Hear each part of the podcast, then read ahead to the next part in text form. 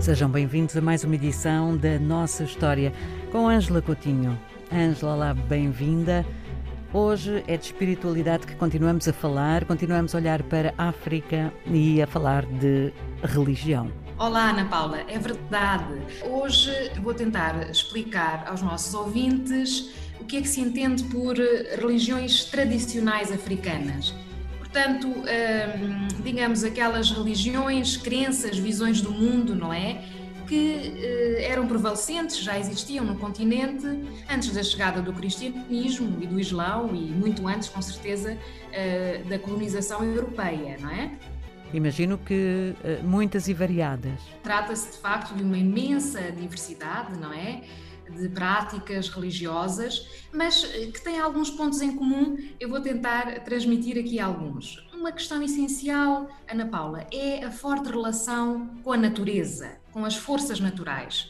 Portanto, acredita-se que uh, a floresta, os bosques, as árvores, os animais são entidades, entidades que têm uma, uma alma, não é? Uhum. E com, a, com, os quais é possível comunicar. Hum?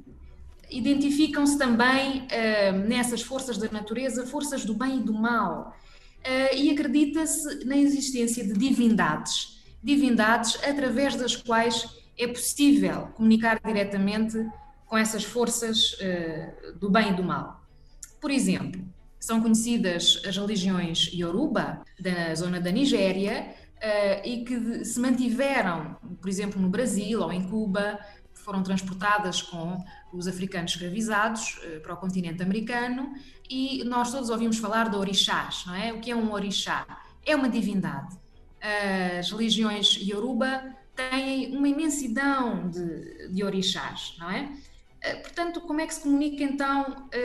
Qual é a comunicação que se estabelece com estas divindades? Através de orações, de diversos cultos e é também de assinalar a importância de talismãs e amuletos, por exemplo, que uhum. ajudam a afastar as forças do mal.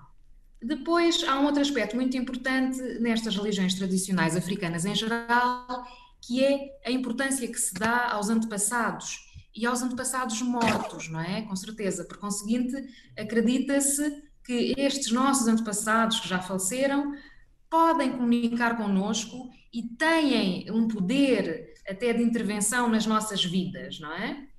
Para além de, normalmente, nas culturas africanas, eh, se respeitar os mais velhos, os idosos, etc. E depois, quando falecem, acredita-se que nos ajudam, que, inter, que intervêm na nossa vida.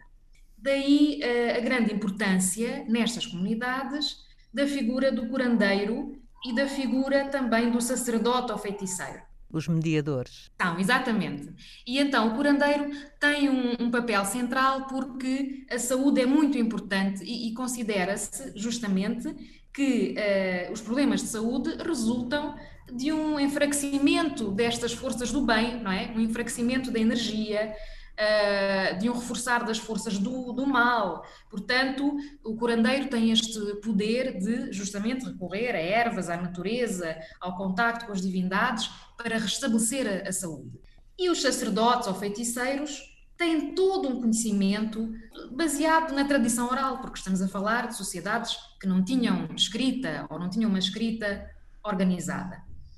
Todo este, este conhecimento, eh, digamos assim, está integrado num sistema, num sistema também de pensamento e que é uma leitura do mundo, uma explicação do mundo, portanto, está integrado numa cosmologia, uma explicação da origem do universo, não é? Uhum. E de modo que, na verdade, estas religiões tradicionais africanas são vivenciadas pelas pessoas no dia a dia, porque refletem-se uh, toda, toda esta leitura do mundo, da saúde, da vida, não é? da relação com os mortos, reflete-se no dia a dia, no modo de vida, na cultura, nos valores morais uh, destas, destas populações.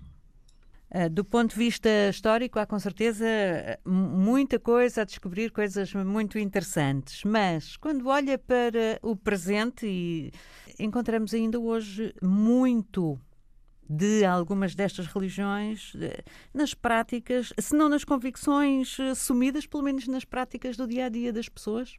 Sim, sim, sim, com certeza. Até porque há um facto curioso que os estudiosos, que os estudiosos perdão, assinalam, e que é o seguinte: estas religiões tradicionais africanas, que são diversas e múltiplas, não é? Não eram proselitistas, ou seja, não havia intenção de converter, não é? Fosse quem fosse, ou de se imporem, mas também não eram fechadas. Eram abertas a, inovações, toleravam inovações. E, por conseguinte, quando surgiu o cristianismo e depois o islão eh, em África, houve uma certa facilidade de coabitação. De modo que, mesmo considerando hoje em dia que a esmagadora maioria dos africanos são ou uh, cristãos, portanto católicos ou protestantes, ou então muçulmanos, eh, mesmo assim verifica-se que existem práticas que chamamos de sincréticas, de um sincretismo religioso, ou seja, em muitos casos, há uma coabitação. Há uma coabitação, as pessoas não abandonaram esta cosmologia, esta, esta filosofia, este conhecimento tradicional. Por conseguinte, digamos que esta cultura, vá, estas religiões, fazem parte da vida de muitos africanos ainda atualmente. É verdade. Vai longa a nossa conversa, temos de ficar por aqui. Pergunto-lhe só alguma sugestão de, de, fonte para sabermos um pouco mais? Bom, eh, na verdade, eu tenho estado a basear-me na História Geral da África da Unesco, mas uh, vem-me em mente um filme que eu acho que elucida muito bem esta leitura do mundo, esta visão, que é o filme do grande realizador guineense Flora Gomes, Pó de Sangue, onde ele mostra como é que uma população da Guiné-Bissau, um dos povos da Guiné-Bissau, acredita que quando cada um de nós nasce, devemos plantar uma árvore, porque quando falecermos, o nosso espírito vai habitar essa árvore. Daí a importância de não destruirmos as árvores para não nos destruirmos. Uma mensagem muito bonita que pode ter eh, várias leituras. Ângela, muito obrigada e até para a semana. Até para a semana.